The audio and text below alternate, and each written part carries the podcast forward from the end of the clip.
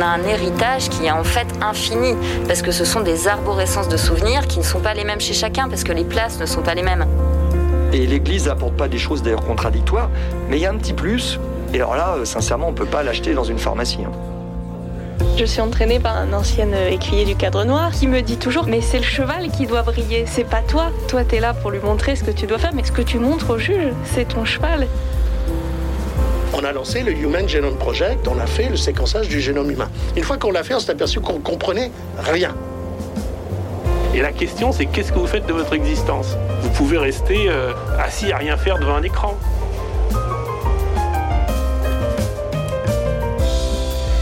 Ce week-end, plus de 100 séminaristes seront ordonnés prêtres en France, dont 10 à Paris. Chaque année, on peut imaginer à la fois eh bien, la joie, mais aussi la grande surprise, voire parfois la souffrance des parents de ces hommes prêts à donner leur vie entière au Christ et à quitter ainsi père et mère, frères et sœurs pour s'engager comme serviteurs du Christ jusqu'à la mort. Une vocation, c'est bien beau, mais quand cela concerne votre propre fils, vous qui l'imaginiez secrètement marié, papa de 2, 3, 4, 14 enfants, vous voyant déjà pouponner vos petits-enfants, bref, on a beau prier pour les vocations, comment réagir? Comment accueillir cette nouvelle chez vous tout simplement Comment mieux vivre eh bien, cette mission euh, Voir son fils devenir prêtre, est-ce une joie ou une souffrance pour les parents? Marie-Jean Quai de Sang, ça commence tout de suite. Et j'ai la joie d'accueillir eh bien quatre mamans tout simplement ce matin, quatre mamans euh, pour euh, qui vont tenter de répondre à cette question le plus honnêtement possible, je l'espère en tout cas. nous accueillons avec joie pour commencer Odile de Cinetti. Bonjour madame. Bonjour madame. Alors vous êtes la maman de monseigneur Benoît de Cinetti que nous connaissons en tout cas à Paris, a priori en tout cas, et qui est maintenant à Lille. en face de vous, nous sommes en présence de Marie-Paul Debray. Bonjour madame. Bonjour marie Vous êtes euh, maman d'un prêtre qui s'appelle Pierre-Henri Debray, qui a été ordonné à Notre-Dame euh, à Paris en 2018 et qui est maintenant vicaire à Notre-Dame de Clignancourt. Voilà. Nous sommes en ligne également avec Stéphanie Duboitier. Bonjour Stéphanie. Oui, bonjour. Alors, vous êtes toujours la maman de l'abbé Louis Duboitier, qui est vicaire à Saint-Symphorien à Versailles, dans les Yvelines. Et puis, euh, nous sommes enfin en ligne avec Inès de Franlieu. Bonjour Inès. Oui, bonjour. Euh, maman du, du, prêtre diocésain, l'abbé Hugues de Franlieu, qui est lui de son côté missionnaire de la miséricorde à Toulon, dans le Var, et qui est ordonné fraîchement, peut-on dire, il y a presque cinq ans. Alors j'ai l'impression, hein, peut-être que c'est vous, Inès, qui êtes euh, la plus jeune, en la matière, la plus jeune maman de prêtre, si je puis dire, je crois. Vous me, les autres me diront, me confirmeront si c'est le cas ou pas. Euh, comment l'avez-vous vécu comme une joie ou comme une souffrance, allons-y de plein pied dans cette émission, puisque c'est le titre de cette émission. Comment l'avez-vous pris? Vous souvenez-vous de ce jour où votre fils vous l'a annoncé? Ah oui, je m'en souviens très bien. Euh, je m'en souviens très bien et c'était une, une, émotion. Mais ça va vous surprendre parce qu'il l'a annoncé très jeune. Mais la façon dont il me l'a annoncé, je me suis dit c'est très sérieux. Et toute la question était comment lui le mettre dans cet état de, euh, de liberté intérieure, où donc euh, il a fallu que je lui dise que je sentais bien que c'était très sérieux ce qu'il me disait, mais je lui disais tu vas le garder dans ton cœur comme je le garde dans mon cœur pour le laisser mûrir. Et je voulais qu'il sente qu'à 18 ans, il pourrait me dire qu'en fait c'était pas ça. Voilà, donc moi hmm. c'est peut-être un petit peu particulier parce qu'il me, me l'a dit très tôt. À quel âge il vous l'avait dit d'ailleurs? Euh, Il allait avoir 12 ans. Et je sentais que c'était le fruit d'une ah vraie réflexion. Ouais, donc c'était tôt. Étonnant. Une intuition. donc on en a peu parlé pendant longtemps, non pas parlé même. Voilà, j'avais vraiment dit euh, pour qu'il garde sa liberté.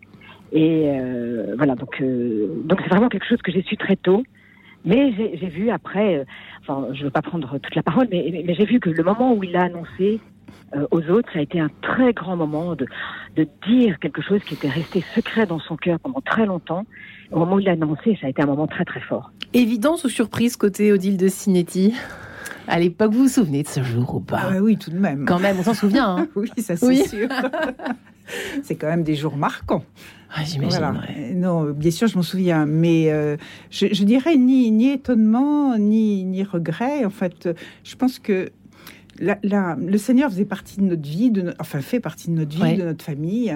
Euh, les enfants ont été élevés euh, ainsi, et donc c'était une éventualité. C'était, enfin, je veux dire, personne ne lui a mis la pression, c'est évident. Mais je veux dire, c'était une, une annonce qui pouvait être naturelle d'une certaine façon, puisqu'on peut pas prêcher quelque chose et puis euh, s'empêcher de vivre autre chose. Ah, bah, vous savez, on a tout dans ce bas monde, figurez-vous, madame. Oui, oui, absolument. Donc chez vous, en tout cas, c'était... Oui, Je m'en suis aperçue d'ailleurs à, à la réaction de certaines personnes autour de moi Ah ouais, qui, qui ont- m'ont presque présenté leurs condoléances. Mais non, annoncé ça c'est ouais. intéressant. Mais n'empêche que c'est intéressant, ça dit quelque Mais oui, chose, Marie-Paul. hein. Ah, tout à fait, tout à fait. Euh, pour notre part, Oui. notre fils avait pris sa décision euh, très jeune, sans qu'on ne soit au courant. Euh, il était bien accompagné et euh, on lui avait on lui avait dit qu'il fallait d'abord qu'il euh, qu'il fasse ses études, qu'il travaille deux ans. Oui. et euh, après on- ça serait ça serait bien bien sûr accueilli. Et donc le jour où il nous l'a annoncé euh, c'était euh, bien entendu euh, chez nous dans l'émotion. Et mais on n'a pas été étonné, étant donné son parcours euh, euh, de vie et sa réflexion. On s'était même posé la question de savoir euh, hein, qu'est-ce qu'il avait, qu'est-ce qu'il avait profondément en lui à certains moments de sa vie. Et là, ça a été un comme un aboutissement et un commencement pour lequel d'emblée mon mari et moi nous avons nous avons rendu grâce euh, c'est vrai que ce, ce soir d'annonce, euh, la grâce, c'était vraiment le mot, euh, et le partage de cette grâce, c'était vraiment le mot qui me vient, qui me vient à Vous n'aviez pas l'impression les unes les autres de, de perdre un enfant? Enfin, On n'a pas fini encore le tour de table, hein, mais Ce sont les autres qui, ce sont les autres qui sont dans, qui pensent, qui, qui prononcent ce mot de perte. Moi, je les prononce, autres. hein. je Ouais. prononce ce mot de gain. Ouais. Alors, moi, je Oui, mettrais Odile, un petit avant de bémol, joindre pas, pas, Inès. pas, pas à mon endroit, mais dans l'association des parents de prêtres religieux religieuses, là, dont nous faisons partie, et l'une et l'autre, euh, c'est vrai qu'on on accompagne des, des parents qui Ouais. sont dramatiquement atteints par la vocation de leur enfant. Ça, c'est sûr. Euh, et on essaye d'être là pour euh, parler avec eux, pour euh, Ouais. voilà. Mais c'est vrai que pour certaines familles, c'est un drame. Nous, on a beaucoup de chance parce qu'on a la grâce que ça soit une joie, Ouais. mais pour d'autres, ça peut être un drame. Ah, et pour douloureux. certains prêtres, c'est aussi une difficulté. Moi, Exactement. Euh, J'accueille beaucoup en vacances euh, d'autres. euh, J'ai accueilli des séminaristes et des prêtres. Ouais. Et quand on voit le, le- le- la difficulté de certains pour euh, faire comprendre et pouvoir partager avec euh, l'un des deux parents, quelquefois les deux, euh, leur joie, leur vraie joie intérieure. On a envie aussi de, les, de les accueillir et, de leur dire que leur vocation est magnifique. il, y a, il y a du boulot parfois, j'imagine, mais Stéphanie Duboitier, qu'en est-il de votre côté? Comment ça s'est passé il y a quelques années Il y a combien d'années d'ailleurs? Euh, nous, il y a une douzaine d'années, Ouais. oui, un peu plus même. Euh, oui, je me souviens très bien, moi aussi. Euh, de- nous, on était déjà, euh, on avait déjà quitté le- l'endroit où, où notre fils faisait des études, hein, euh, de par la profession de mon mari. Lui, il était resté à Paris, donc ça faisait un an qu'on le voyait un peu moins, Ouais. même un peu plus. Et, hum, et puis, euh, il est venu un week-end, et c'est le week-end du bon, le, du bon pasteur. La messe du bon pasteur le dimanche, et, et comme par exemple, le dimanche soir, après, il est venu nous trouver en nous disant que voilà qu'il pensait euh, donc les, choix d'études, de mode d'études qu'il avait fait aussi. euh, euh, il avait choisi d'aller faire l'alternance. Il nous avait dit bah, là comme ça, je, je comme j'ai décidé, je, de- je fais une demande pour rentrer au séminaire euh, à la rentrée prochaine. Pas à la rentrée prochaine. J'ai dans l'idée d'entrer au séminaire. Hmm. Donc je voudrais euh, euh, finir mes, je finis mes études et après j'y rentre. Et Mm. nous on a été, enfin, on a été un peu surpris, surpris parce que on nous en avait jamais parlé et et puis surpris mais pas étonné plus, parce que euh, voilà comme me dit mon mari, ben voilà cette prière à Notre-Dame du sacerdoce fait tous les jours en famille. Ouais. Voilà. Bon, Ça a payé Euh, pour vous. non, mais, voilà. Non, mais bon, Mais vous l'avez pas mal automatique, pris? Vous l'avez pas On C'était pas une- pas dans, ouais. ce, dans ce sens-là, mais euh, voilà, on était prêt à, à- à avoir un, un fils euh, prêtre et puis et voilà. Et donc il est, enfin il nous a fait cette annonce et après pendant un an et demi il ne nous a plus rien dit parce qu'il nous avait dit qu'il rentrerait, mais à la fin de son euh, de ses études euh, et voilà. Et du coup on se demandait si finalement ça tenait toujours parce qu'il n'en parlait plus. Ah oui. Voilà. Il n'en parlait plus. euh, voilà. Puis il faisait. Il, enfin, il- oui, il était en alternance à Paris. euh, voilà. Après, il est parti à Rome à pied avec un ami. Et, et voilà. Et une fois après arriver à Rome. Donc finalement, il s'était écoulé quasiment deux ans.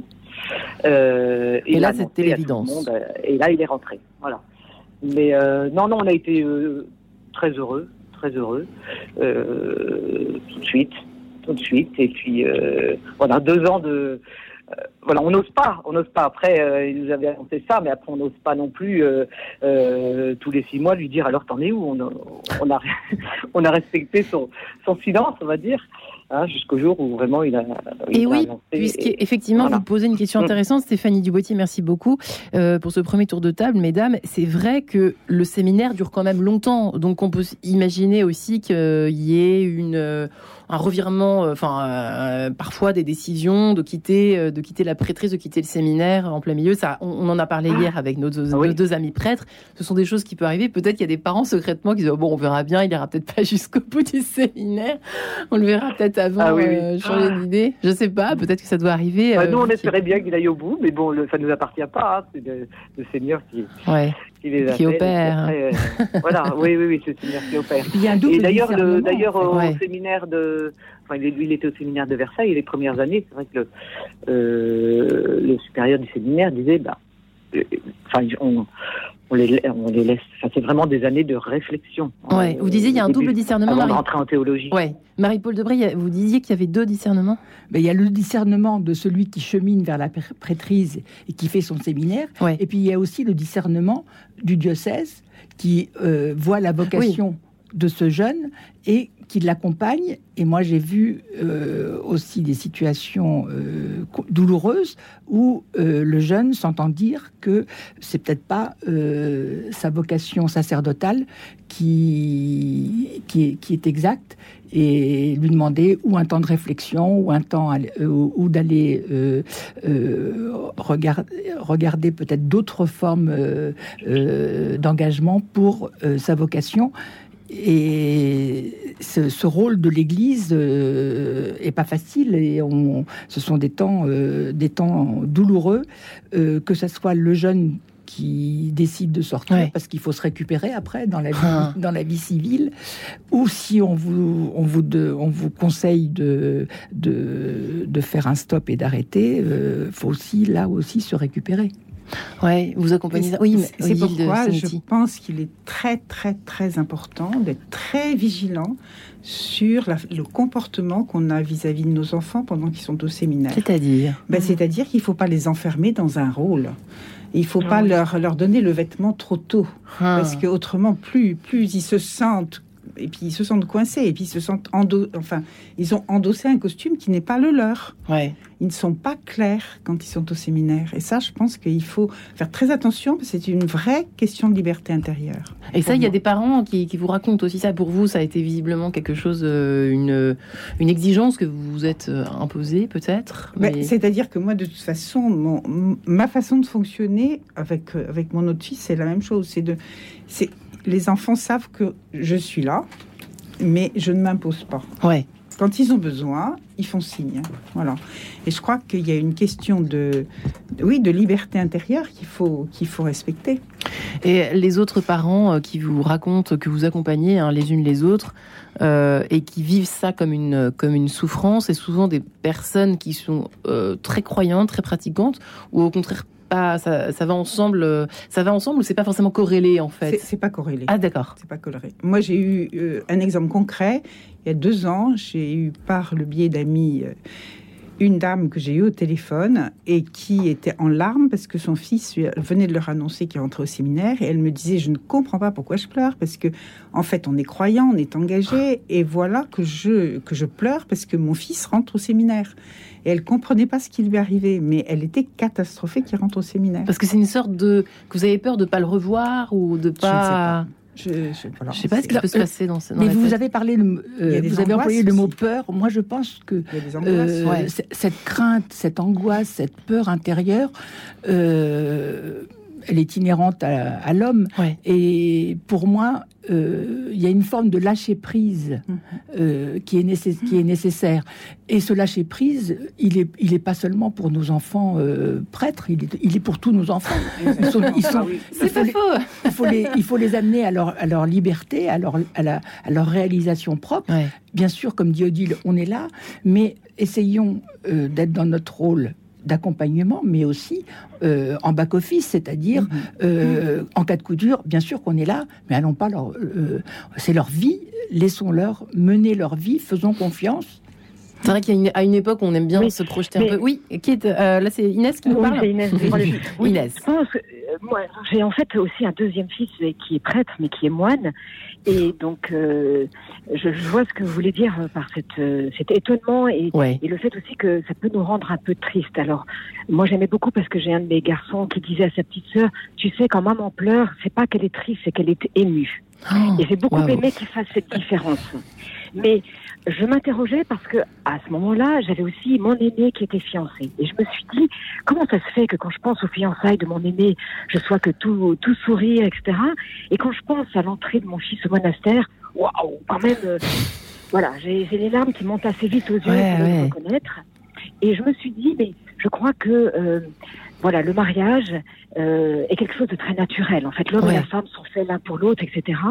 Et euh, alors que la vocation, il y a quelque chose de de l'ordre surnaturel. Hmm. Et quand mon, mon deuxième garçon, donc, il m'a annoncé qu'il rentrait, euh, qu'il allait être moine. Euh, vous voyez, autant l'aîné, enfin l'autre euh, me l'avait dit très très jeune, autant lui me l'a dit peu de temps avant de rentrer. Euh, je lui ai dit ah mais tu sais Amaury, je t'aurais bien vu, bon, bon époux, bon père de famille. Et il m'a dit en souriant, mais maman, vous savez, ça c'est la base. Et j'ai adoré ce la base. C'est-à-dire, en fait, on peut pas être un bon prêtre si on peut pas d'abord, en fait, être un bon époux et un bon père. C'est-à-dire l'envisager, c'est ça vous voulez dire? L'envisager mm. et être construit pour. En mm. fait, l'homme et la femme sont faits l'un pour l'autre. Et, et, je crois vraiment que la vocation est un appel surnaturel. Vous mm. voyez Et donc, c'est ça aussi qui peut bouleverser, euh, qui peut bouleverser euh, des parents parce qu'il y a vraiment quelque chose de l'ordre surnaturel et, je, je, je, j'adhère à ce que disait ces mamans en disant c'est une grâce que de le prendre avec une grande joie. Moi aussi, mm. j'ai senti ça. C'est voilà, ça nous est donné que de ressentir la joie. Euh, et on peut comprendre, euh, voilà, j'ai des parents qui, alors qu'ils ont la foi, se sentent bousculés et même avoir du mal. Ils sont étonnés parce qu'ils ont la foi. mais c'est quand même parce que c'est de l'ordre surnaturel. Et, et je crois que quand même, euh, voilà, on, reste profondément incarné et, et, ça nous est plus facile d'accueillir, euh, voilà, euh, les fiançailles parce que c'est normal, quoi, en fait. Vous voyez, eh quelque chose de, voilà. ouais, effectivement, c'est intéressant mm. ce que vous venez d'évoquer. Euh, merci beaucoup Inès de Franlieu. Mm. On se retrouve, si vous le permettez, mesdames, juste après cette page en couleur. À tout de suite.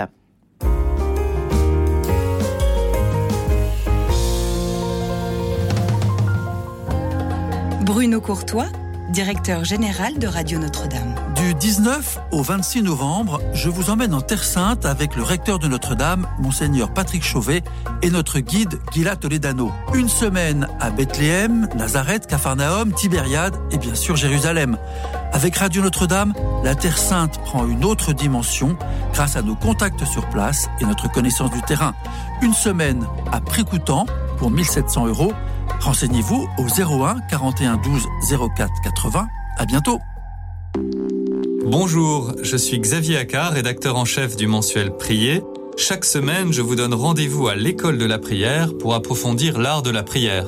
À l'école de la prière, avec Xavier Accard et le mensuel Prier, tous les dimanches à 7h30.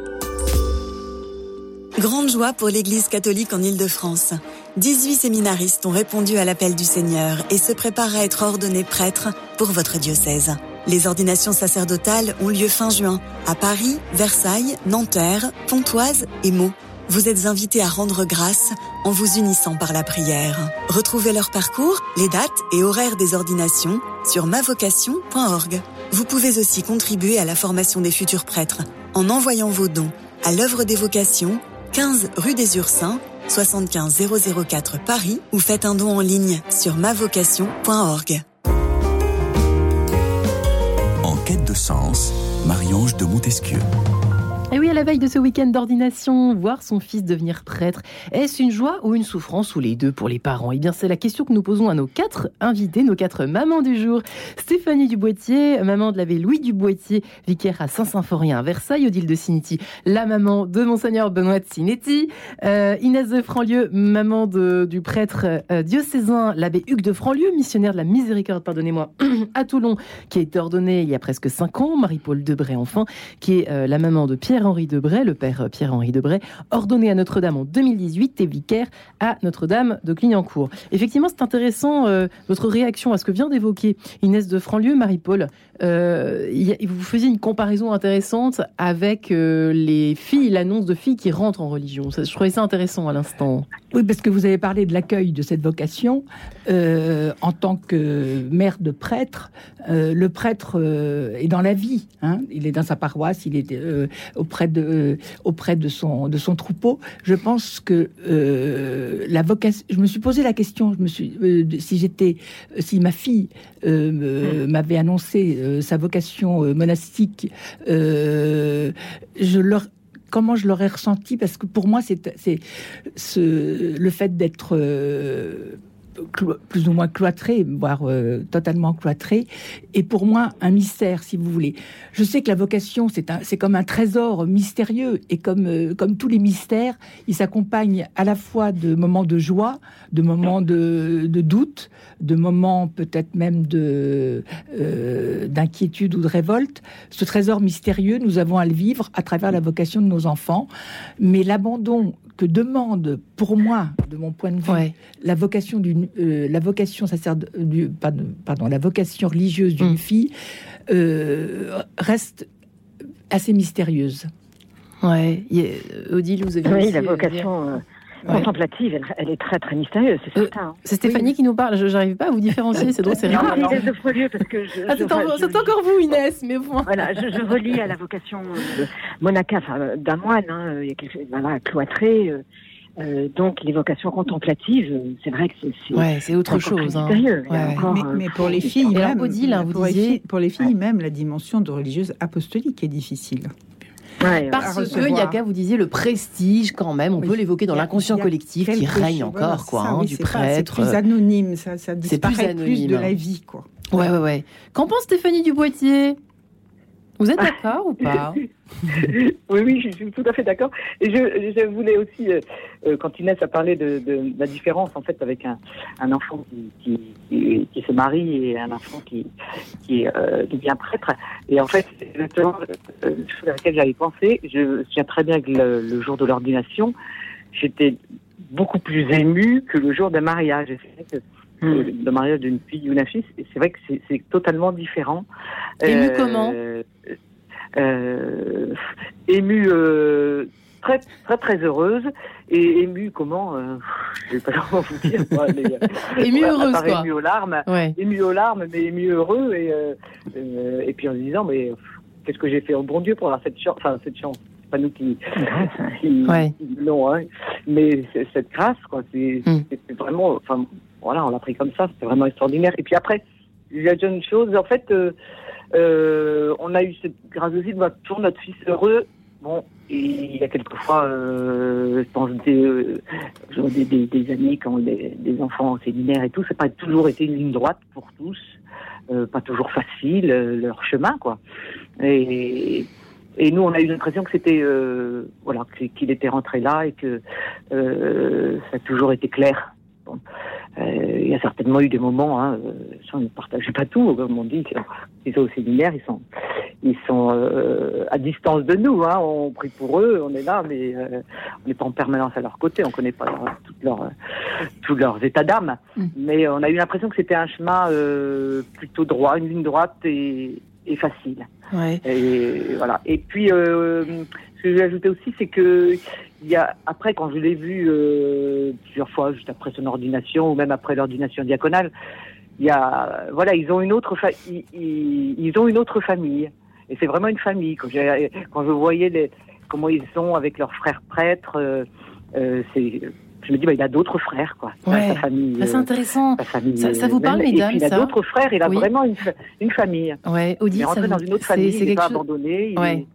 Merci Stéphanie. Excusez-moi, euh, ouais. voilà. c'est peut-être la parole. Non, non, Odile, mais- vous êtes- c'est intéressant ce que vous venez d'évoquer.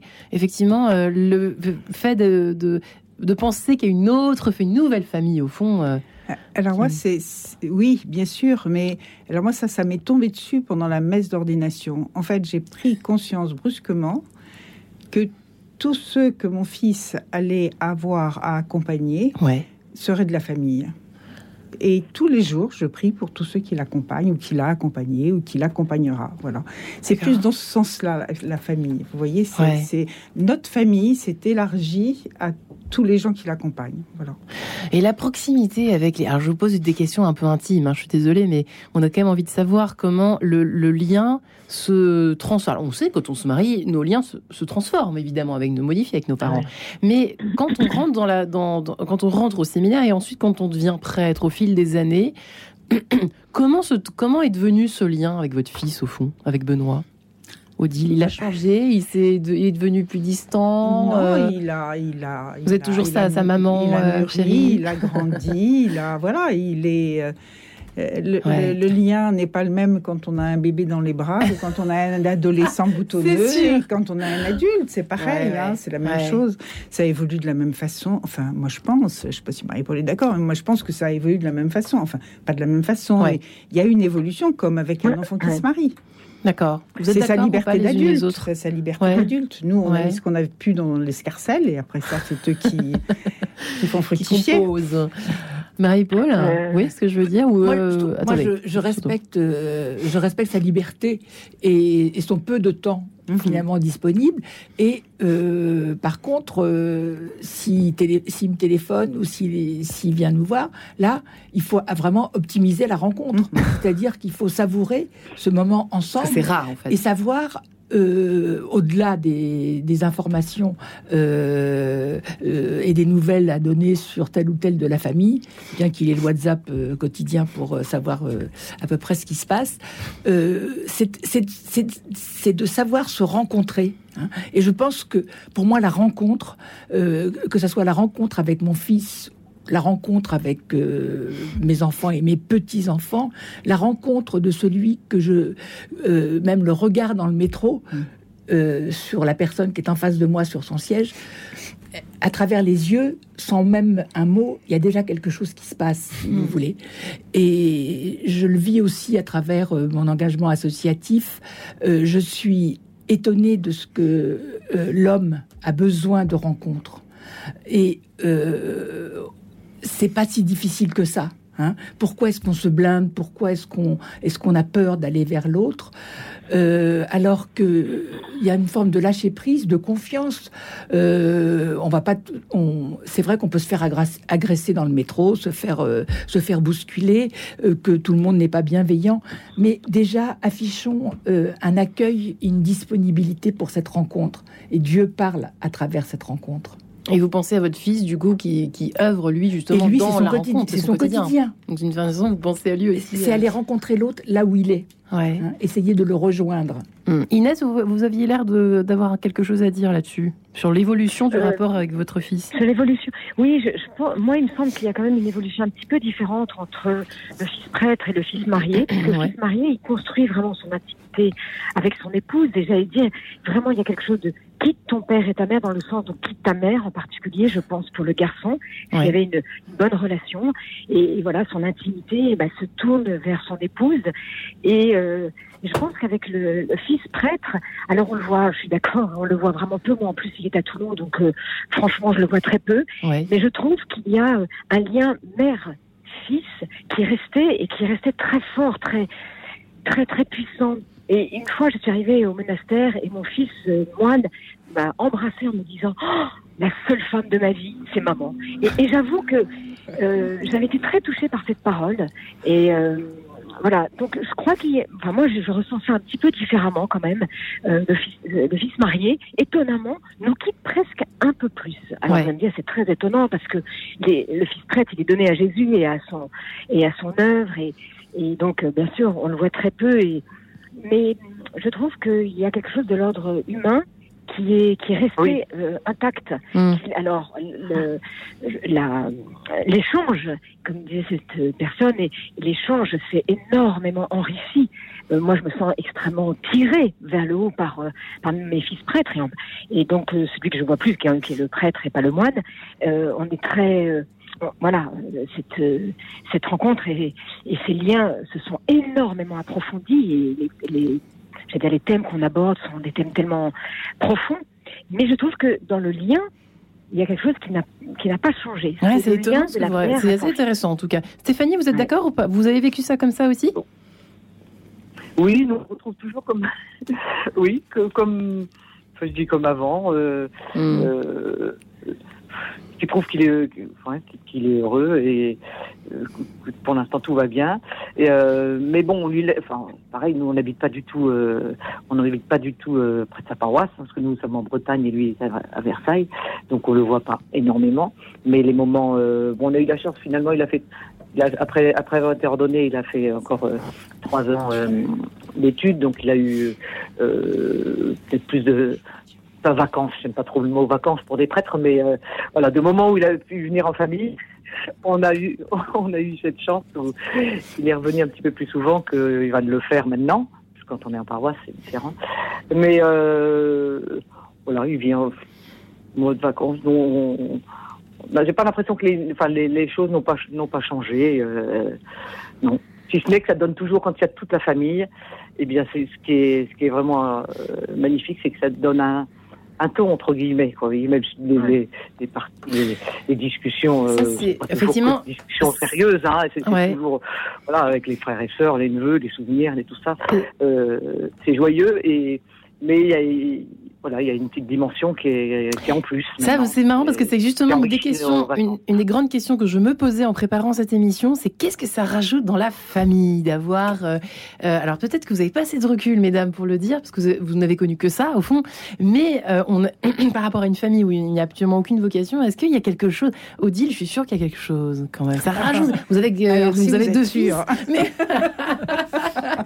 je le pressens, je ne sais pas. Mais ça rajoute un supplément d'âme, quelque chose, je ne sais pas. Une... Je pense que effectivement, enfin, je ne sais pas si ça rajoute quelque chose, parce que comme vous dites, on n'a pas d'expérience avec une, une fratrie Mm. sans prêtre.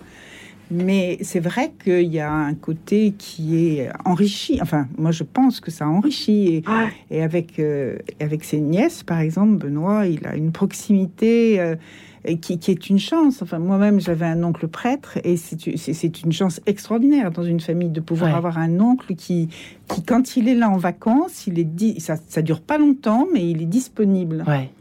Et on invente des tas de choses. Et, et, et moi, je suis sûre que il y a des contacts qui se font entre Benoît et ses nièces dont on n'a pas à être au courant et qui sont spontanés et confidentiels et, et- et très enrichissants. Ouais. Vous partagez cela, Marie-Paul? Alors, moi, je- la vocation de Pierre-Henri a apporté du fruit dans notre famille, ça c'est indéniable. Et Pierre-Henri a trois sœurs au-dessus de lui, trois sœurs mariées, euh, euh, bien engagées dans la vie professionnelle, familiale euh, et paroissiale. Et je pense que leur engagement paroissial a été décuplé avec la vocation de, de, notre fils. Le germe, c'était déjà, c'était non seulement en germe, c'était déjà en bourgeon, mais il y a un épanouissement et, et certainement, euh, c'est même pas une volonté d'aller plus loin, c'est un, c'est un chemin qui est, de- devant et qui s'ouvre. Et euh, c'est mes enfants. euh, je, je- je- D'ailleurs, ça m'interroge. Je me dis, euh, répondent à leur vocation. Euh, Seigneur, merci. Euh, je rends grâce parce que euh, avec mon mari on a semé, mais comme comme tant de parents ont semé, hein, et ça porte du fruit. Et ce, po- et ce fruit, euh, je ne peux que remercier. Alors quand tout va bien, évidemment, parce que le, le prêtre, comme euh, chacun sait plus que jamais maintenant, euh, bah, il y a vie des hauts et des bas comme, comme chacun, au fond. Euh, et dans les moments plus difficiles, euh, c'est dans l'autre sens, est-ce que la famille peut soutenir aussi euh, le prêtre en question? Bah, c'est toujours la même chose dans la discrétion. On n'a pas à s'en mêler.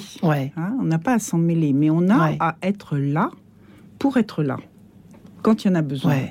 Et, et, là, il faut avoir le cœur grand ouvert, et ça, c'est automatique, j'allais dire. Et ils le savent, et ils le savent. Et puis, euh, Inès Je crois que moi, je, moi souvent, je me souviens que enfant, euh, après une confession, très très souvent, le prêtre me disait priez bien pour moi. Et moi, je, pendant longtemps, je me disais mais pourquoi? Pourquoi il faut prier pour lui? Vraiment, ça me paraissait étonnant. Ah mais aujourd'hui, j'ai vraiment compris en fait. Pourquoi il fallait prier pour nos prêtres, vous voyez C'est une question. Et je crois qu'on oublie un petit peu ça, parce que comme il nous apporte Jésus, euh, voilà, euh, euh, c'est vrai qu'on prie à toutes les intentions, les souffrances du monde, etc. Et on peut oublier un peu de prier pour nos prêtres, même quand ils vont bien, en fait. Vous voyez, même quand ils vont bien, prier pour eux, pour leur sacerdoce, pour évidemment leur apostolat, mais pour eux-mêmes, pour qu'ils gardent bien voilà, cette, vocation profonde au cœur, comme tout ce que l'on a reçu comme cadeau, euh, ça s'entretient et comme nous dans nos vies conjugales, et eh ben une vie conjugale ça s'entretient. Et eh bien je crois que eux aussi évidemment et, il faut prier pour que voilà euh, que leur vie sacerdotale soit toujours plus riche et, le lien à Jésus s'approfondisse. Et donc il faut faut pas oublier de prier pour nos prêtres même quand ils vont bien. Et je crois mmh. on n'y pense pas forcément. En fait, parce qu'on pense plus quand il y a des difficultés. Donc euh, même là, vous disiez, et quand ça va pas, oui, bah, il faut être là, bien sûr, mais il faut beaucoup, il faut prier. Et je pense qu'il faut aussi, voilà, ne pas oublier de prier pour nos prêtres, même quand ils vont bien. Stéphanie, euh, pour le, effectivement, cette question, euh, je vous pose un peu la même question, mais euh, il me semble que c'est quand même important quand, effectivement, ça rajoute quelque chose. Il y a un, fruit, évidemment, une grâce qui, plane sur la famille quand le, le, fils devient prêtre. Mais quand ça va pas, il y a aussi un soutien de, des frères et sœurs, de la, des parents, éventuellement, ou pas? Bah, J'imagine qu'il y aura. oui, oui, oui, oui. Bah, certainement, parce qu'ils enfin, oui, ils sont très liés, euh, très liés avec leurs frères. Euh, on, euh, on, a la chance d'avoir des enfants assez proches les uns des autres. J'imagine que si jamais il y a quelque chose, ils seront, ils seront là. Enfin, nous. C'est pas évident, n'empêche. Hein. On peut pas pouvoir tout parler, tout raconter non plus. Il y a une, il y a un devoir de réserve, certainement comme dans l'armée aussi. Quand on, quand on vit pas les mêmes choses, c'est difficile de raconter tout. Odile me sourit en, me regardant, mais j'imagine bien que ça doit pas être si simple que cela au fond, de se confier, de. Euh, ah oui, oui, oui. C'est pourquoi je pense que la confiance et la discrétion. Attendez sont, sont les, les, deux mamelles de notre histoire. Ouais, il faut vraiment se fixer cette, cette, cette exigence-là. Oui, Marie-Paul, juste avant que nous nous prier, prier pour les prêtres, c'est certainement. Mais moi, je fais d'abord confiance au Seigneur ben, pour accompagner leur vocation et leur chemin.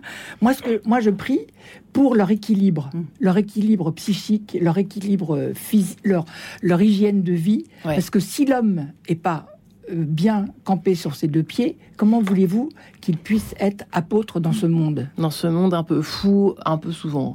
pour moi, moi, je prie pour, pour tout ce qui est euh, euh, terrestre. Et le Seigneur, je lui confie le reste. Ah, il, se, chargera bien du reste. Notre Dieu, ça fait homme, figurez-vous. La preuve tout de suite, on se retrouve juste après.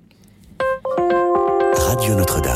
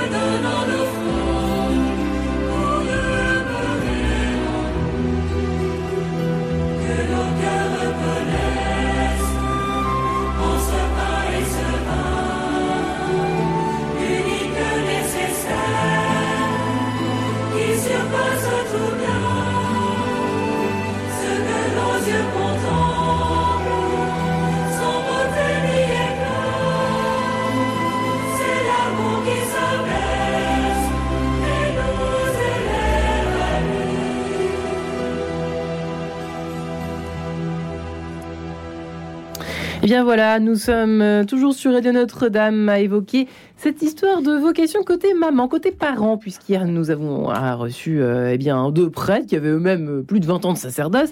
Aujourd'hui, ce sont ces mamans que nous recevons. Voir son fils devenir prêtre, est-ce une joie ou une souffrance? Eh bien, réponse avec nos quatre invités du jour qui sont plutôt euh, dans la joie, qui furent dans la joie plus que dans la souffrance à l'annonce, en tout cas, de cette nouvelle. Stéphanie Duboitier, Odile de Cinetti, Inès de Franlieu, Marie-Paul Debray. Euh, mais il y a une évolution. Est-ce que, euh, au fil du temps, il y a des moments des bas, des tristesses chez les unes, chez les autres qui ont pu vous traverser, qui ont pu vous, vous miner un peu, faut bien l'avouer. Euh, j'imagine que ça doit arriver dans certains cas. Inès de Franlieu, euh, Stéphanie Duboitier par exemple. Est-ce que vous avez, vous avez eu le temps ou pas de vivre ça euh, ou l'occasion de, de, vous dire au fond euh, euh, bah, je sais plus qui est mon fils, je me souviens, enfin, je me souviens des choses d'enfance, d'une espèce de nostalgie ou de d'un temps révolu qui ne reviendra pas. Non? Non, pas du tout, pas du tout, parce qu'on le voit très très heureux. Et euh, je reviens juste sur la prière. Euh, on disait chacune on prie pour euh, les prêtres, ça. Et moi, je prie beaucoup pour que, en fait, il ait le temps de prier lui-même. En fait, parce que c'est vrai que quand on a un fils près de diocésain, on sait très bien qu'ils sont quand même beaucoup, sont très sollicités, et ce qui fait la la, la base de, le, de leur bon apostolat. Puis c'est quand même d'être ancré sur la prière. Et je, mm. moi, je prie pour qu'il ait le temps de prier, en fait. Mm. Voilà. Parce que je pense que c'est c'est important. Et euh, et je vais juste une petite chose. Bon, c'est peut-être un retour en arrière, mais sur sur le moment de de l'ordination, il y avait donc on est très ému au moment de l'ordination et je voulais comme là il va y avoir des ordinations demain.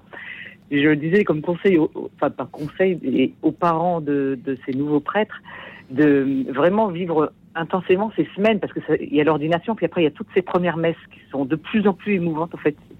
Et notamment la, toute première où, le prêtre euh, finalement euh, votre fils prêtre va vous bénir vous-même comme il bénit euh, tous les gens qui seront présents à la main mais à, à cette messe mais c'est c'est vraiment alors là l'émotion encore plus plus intense quoi. C'est c'est extraordinaire ce moment-là. Et j'ai bah, que, les, que les parents je souhaite que les parents des prêtres de demain le vivent euh, vraiment à fond. S'ils peuvent assister aux premières messes, c'est quelque chose d'extraordinaire. Et oui, les premières messes, c'est vrai qu'on n'en a pas parlé, mais Marie-Paul. vous, receviez hier matin le, Père Poté. Absolument. Et, et, Pierre et Pierre Henri, euh, l'année de son ordination, était justement à Notre-Dame du Travail, là où Père Poté était curé. Absolument. Et le, la, sa première messe le lendemain, c'était c'était presque à sourire parce que à l'hôtel euh, le père Poté suivait du doigt le texte que Pierre-Henri avait à lire, comme une maman qui apprend à son fils à lire en CP. C'était c'était une forme de protection et de, de maternage qui était qui moi me, me, faisait sourire mais, était émouvant. Parce que il avait tellement envie de le, de le de le mettre sur les fonds baptismaux de, son sacerdoce. C'était magnifique. Le sentiment d'abandon euh, les parents que vous accompagnez parce que visiblement vous n'êtes pas concernés vous quatre mesdames mais les, Odile de Cinetti euh, est-ce que ça peut... C'est des choses qui arrivent, ça, le fait de se sentir aussi en tant que parent abandonné par son propre fils, euh, c'est des choses qui doivent être très douloureuses à traverser quand ça arrive. Hein. Dans les témoignages que vous avez pu avoir, vous avez encore. Bien sûr, mais c'est ça aussi la souffrance, quoi. Et c'est pour ça qu'on a commis il y a quelques années à, plusieurs, euh, sous, euh, animés par Bruno et Anne, euh, Bruno. Euh, Anne-Marie. Oui, et Jean-Philippe Valentin. Bruno, c'est le fils qui, qui était évêque auxiliaire de Versailles. À l'époque, il était curé. Et, donc, on a commis un livre qui, qui s'appelle Paroles de parents face à la vocation de leur enfant. Parce qu'on avait effectivement eu beaucoup d'appels de gens qui étaient pas bien. Et donc, euh, on s'est saisi de de ces pas bien pour essayer d'apporter des onguents qui permettent d'aller mieux. Quoi. Ouais. Et donc, on a fait ça sous la forme d'un abécédaire. Et, et, le mot, est, chaque mot est expliqué de façon un peu fondamentale. Et après, il y a euh, des réactions de parents. Ouais. Et je pense que ce livre a été très utile à, à beaucoup et qu'il l'est encore. Voilà, il est toujours à découvrir chez Salvatore. Voilà, pour les parents qui nous écoutent et qui seraient concernés justement, euh, avant de pleurer tous les larmes de leur corps, effectivement, ce référer à cet abécédaire éloignement, engagement, abandon, qui est le premier A, le premier mot euh, à la page du A. Et, si et je ce dire. livre a aussi Donc, été bon. écrit et, et- et réalisé pour tous les éducateurs, parce que c'est pas la peine d'attendre que l'annonce soit faite, mais je pense que que ça soit les, les catéchistes, les professeurs, les chefs scouts, etc., tout le monde est dans le coup. Une vocation, ça s'accompagne, hein. et, et, et ça, c'est quelque chose de possible à vivre. Donc il y a un possible qui est là à l'intérieur de l'enfant ou qui ne l'est pas, et qui grandit ou qui ne grandit pas. Et chaque éducateur qui fonctionne autour de l'enfant a sa petite part de. de Vous voulez de- dire pendant les 7 ans, c'est ça Non, de même avant. Mais dès- quand vous Surtout êtes le au- parcours de Ah oui, vie. le- le parcours de Surtout vie, le pardonnez-moi. parcours de Oui, vie, oui. surtout le parcours de vie. Ouais. Vous savez, j'ai eu comme ça, euh, au cours d'une retraite euh, avec des, des jeunes de terminale, il y avait une soirée, conversation avec un des accompagnateurs. Donc il y avait quelques-uns qui m'avaient confisqué et en fait ils m'ont dit on a une seule question à vous poser. Laquelle?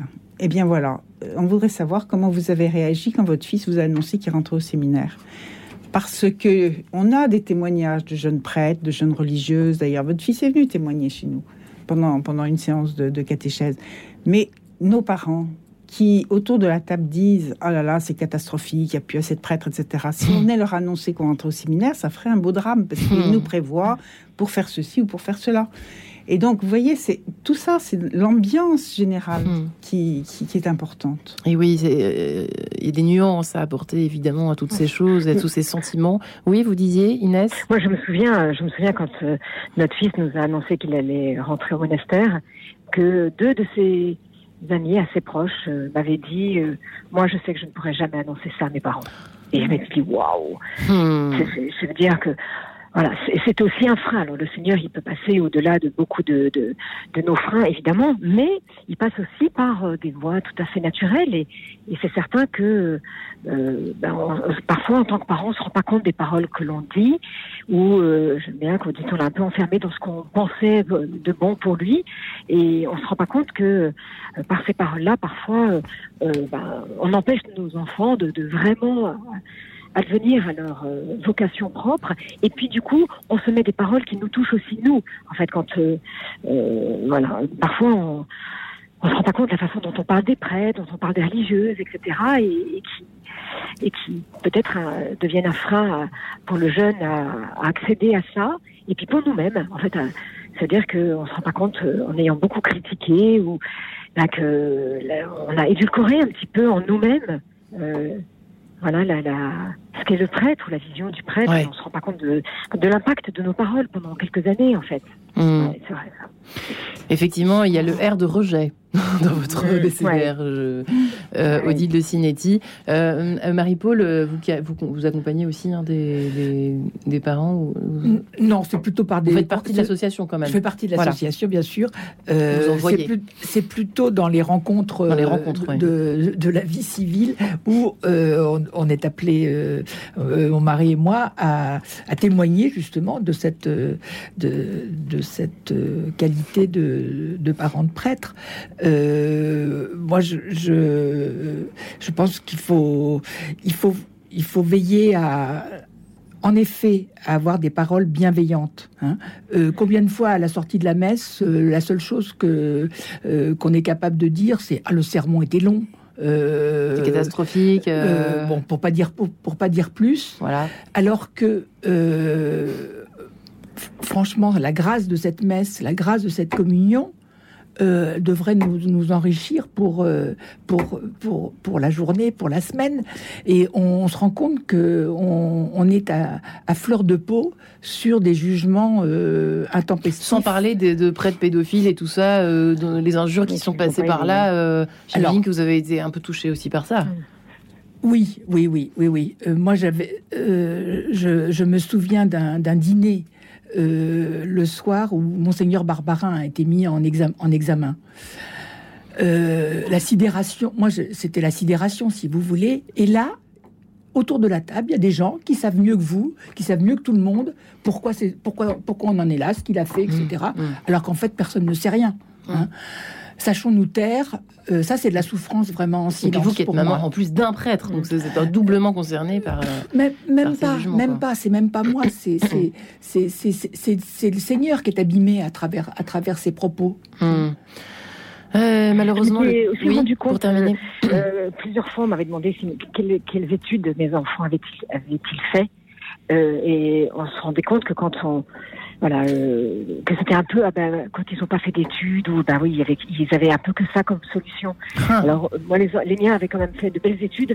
Et du coup, euh, je sentais cette espèce de- d'incompréhension. Ah, mais tout leur était possible, alors pourquoi, pourquoi le séminaire? Et puis, alors, pour un moine encore plus fort, à quoi ça sert? Donc, euh, donc j'ai vraiment senti, c'est à quoi ça sert? Et je me Ouais. souviens qu'il avait dit, mais ça ne sert à rien, mais ça sert quelqu'un. Oh, Et- c'est magnifique. Ouais, voilà. Bah écoutez, mesdames, je vous remercie. Vous à savez, rien, mais ça sert quelqu'un. eh ben, ça sert quelqu'un. Eh bien, on va terminer par cette prière. Si on a le temps, on va voir. On va tester la prière donc des parents, c'est ça? Oui, c'est la prière de l'association des parents de prêtres religieux, religieuses et consacrés. Je vous laisse commencer. Et ça s'adresse à Marie. Sainte Vierge Marie, Mère du Christ, souverain prêtre, tu es le modèle de chacun et chacune d'entre nous. Conduis-nous vers ton Fils pour que nous puissions témoigner de son amour et apporter la lumière de sa parole. Nous te prions pour nos enfants afin qu'ils soient de vrais témoins des appels de Dieu. Nous te prions pour les prêtres, religieux et religieuses et tous les consacrés qui se sont engagés à la suite du Christ, pour ceux et celles qui sont parfois débordés ou harassés, qui sont isolés ou découragés, qui souffrent dans leur corps ou dans leur âme. Eh bien, je vous remercie énormément. Pardon. Merci pour cet extrait de cette sais. prière. Merci infiniment, mesdames, et beau week-end d'ordination. Retrouvez le podcast de cette émission sur le www.radionotre-dame.com.